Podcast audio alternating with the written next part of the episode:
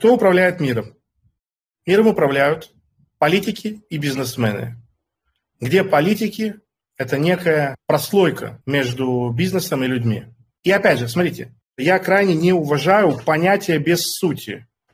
Вот я спрошу, бизнесмен – это понятие с сутью или понятие без сути? Бизнесмен – это достаточное определение или нужно копнуть глубже? Отвечаю, нет, это недостаточное определение. Кто такой бизнесмен? Это просто сильный человек. Его сила выражается в капитале. Он может купить, он может заказать рекламу, он может изменить экономику страны. Бизнесмен – это просто очень сильный человек. Все. Миром управляют сильные. Миром управляют сильные. Что такое сила?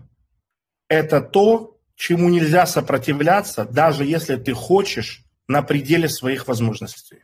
Общественная формация такова, что максимальная возможность у того, кто обладает капиталом. Тысячу лет назад самый сильный был тот, у кого была самая большая дружина. Через сто лет самый сильный будет тот, у кого будут самые развитые технологии искусственного интеллекта. То есть формация цивилизации постоянно меняется, постоянно меняется мета. Что такое мета? А, это из э, мира гейминга, из мира компьютерных игр. Мета – это смена самого рабочего способа достижения победы.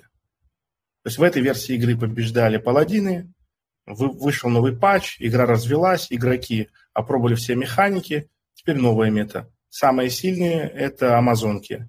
Да, правильно, новый патч с 2020 года на Земле, абсолютно верно. Абсолютно верно. Мета изменилась, все изменилось. То есть раньше ты был богатый, делаешь, что хочешь. Сейчас, сколько у тебя не было бы денег, ты не обладаешь свободой.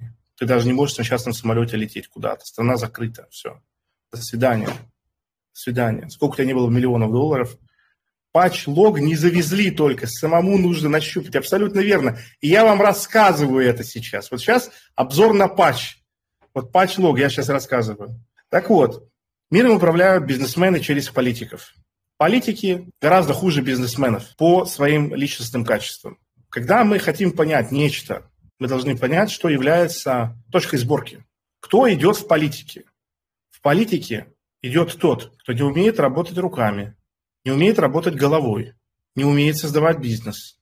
В политике, в принципе, точка отбора начинается с того, что человек не умеет работать.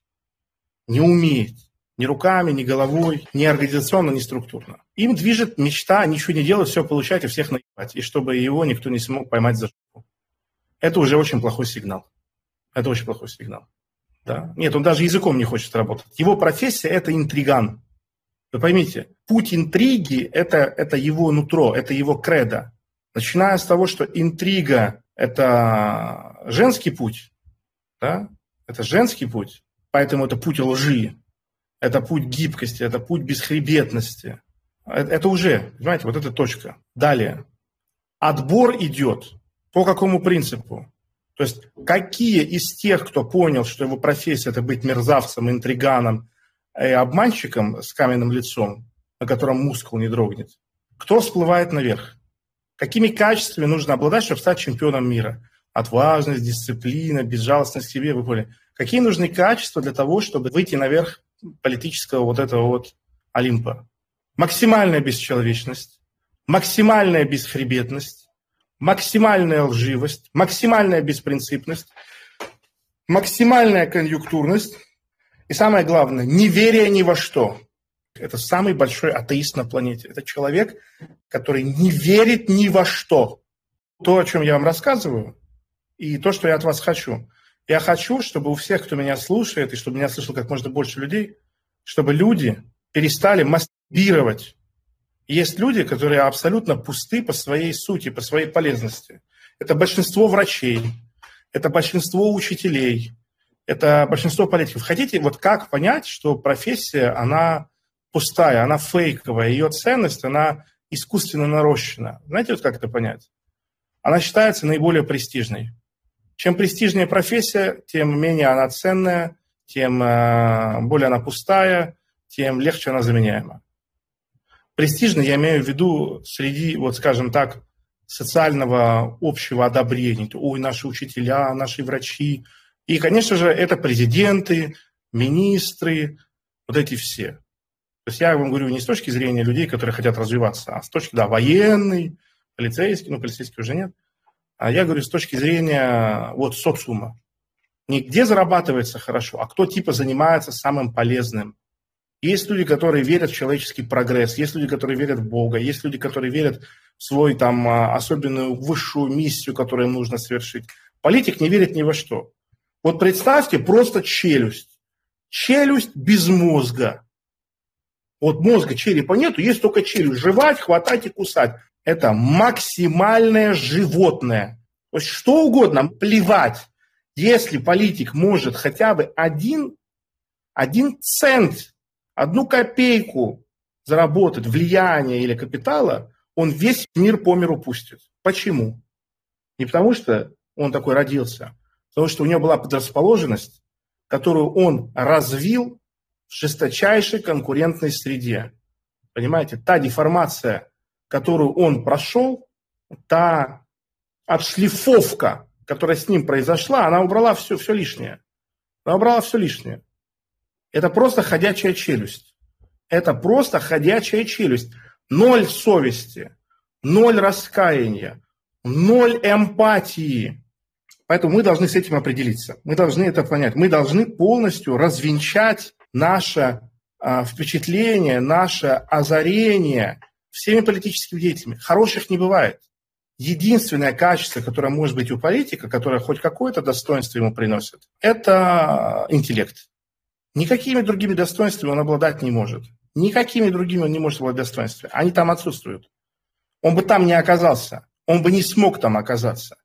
Понимаете, как среди чемпионов мира по боксу не может оказаться бесхребетного труса, он просто отсеется еще в самом начале этого пути. Да? Как среди музыкантов не может оказаться человека без музыкального слуха, без развитых полей мозга, точно так же среди политики не может оказаться достойного человека. Что лежит в основе политики и в основе политики? Только одна вещь. Воля к власти. Воля к власти. Больше ничего. Это единственный стимул, это единственный смысл. Чистая доминация. Доминация ради доминации без смыслов, без миссии, без перспективы, без вот мышления о прошлом и мышления о будущем.